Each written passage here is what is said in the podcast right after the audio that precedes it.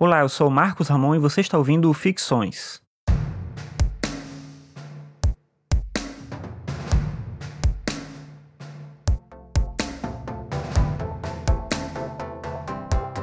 Kant é um dos principais autores, se não o principal autor, a discutir a questão da teoria do conhecimento.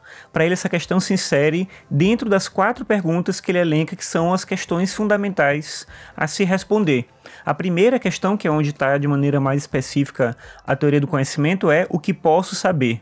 A segunda questão é o que devo fazer. A terceira, o que posso esperar. E a última, que resume todas as outras três, é o que é o homem. Essa ideia de um conjunto de questões que devem ser respondidas tem a ver com uma concepção de mundo, mas ao mesmo tempo também com uma concepção de conhecimento. E é na crítica da razão pura que o Kant vai fazer uma distinção entre juízos que nós somos capazes de fazer e que determinam justamente a nossa capacidade de conhecer o mundo e os limites desse conhecimento. A gente não pode, afinal de contas, conhecer tudo. Nessa visão, o Kant apresenta que existem dois tipos de juízos: juízos analíticos e juízos sintéticos. Um juízo analítico é um juízo lógico, ele é tautológico. Então, se eu falar, por exemplo, que o círculo é redondo, eu tenho aí um juízo analítico, ele é auto-evidente. O predicado, ele já diz tudo aquilo que está no sujeito, ele não acrescenta nada a essa proposição. Já um juízo sintético é aquele em que o predicado acrescenta algo ao sujeito. É um tipo de juízo em que se amplia o conhecimento. Mas aí entra o elemento mais curioso dessa percepção e dessa forma como Kant discute a ideia de conhecimento. É que os juízos sintéticos eles teriam que ser todos a posteriori, eles deveriam depender da experiência. Só que existem juízos sintéticos que são a priori. Da mesma forma que um juízo analítico é a priori, existem juízos sintéticos, logo, que acrescentam, que ampliam o conhecimento, mas que são a priori, que são independentes da experiência, ainda que sejam relacionados à experiência. A matemática, a física, a química, o conhecimento científico se encaixa nessa dinâmica do juízo sintético a priori. Eles não são auto-evidentes, mas eles também não são necessariamente dependentes da experiência você chega a conclusões, a generalizações que são a priori. E esse é o ponto em que o conhecimento para o Kant se revela de alguma maneira como quase que um mistério. Como é que a gente pode conceber a existência de juízos sintéticos a priori. E aí ele vai dizer justamente por isso também que ele faz, ele opera na filosofia uma revolução copernicana em relação à questão do conhecimento. Copérnico é aquele que apresentou a tese de que a Terra não está mais no centro do sistema e todos os astros girando em torno da Terra, mas na verdade o Sol está no centro do nosso sistema e a Terra e os outros planetas giram em torno do Sol. Então ele está uma mudança de perspectiva. O Kant entende que ele também oferece uma mudança de perspectiva em relação à questão do conhecimento. Porque até então, quando se tentava conhecer algo, todo o foco da atenção estava no objeto. E o Kant ele modifica isso entendendo que o foco tem que estar no sujeito.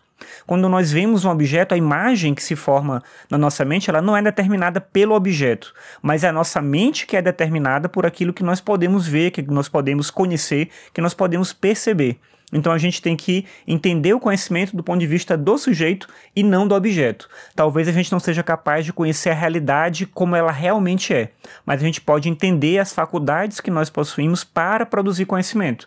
Parece pouco, mas já seria muita coisa e é esse o ponto que o Kant ele tenta inovar e ele consegue trazendo para o conhecimento um elemento aí diferente. Nessa mesma perspectiva, é importante entender também que nem tudo pode ser conhecido. Então a gente pode conhecer o fenômeno, a gente pode conhecer aquilo que está no mundo aparente, aquelas coisas que se mostram para a gente, que a gente consegue perceber. Mas a gente não pode conhecer a coisa em si, aquilo que está para além da nossa capacidade de experienciar o mundo.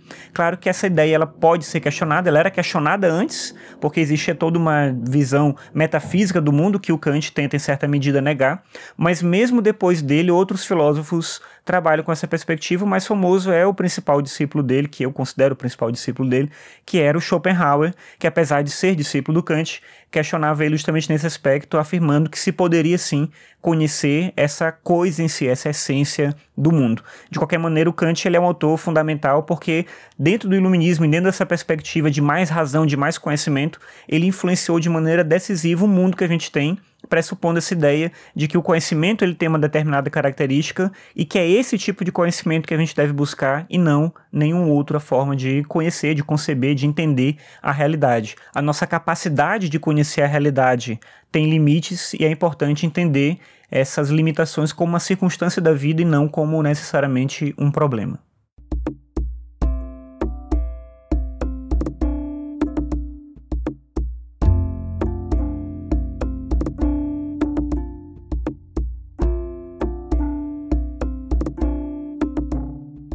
Obrigado por ouvir mais esse episódio. Lembrando que você pode acessar o Ficções no meu site, marcosramon.net ficções. Me ajuda muito se você compartilhar os episódios com outras pessoas, assim mais gente fica sabendo da existência do podcast. Bem, então é isso. Obrigado pela sua audiência e até a próxima.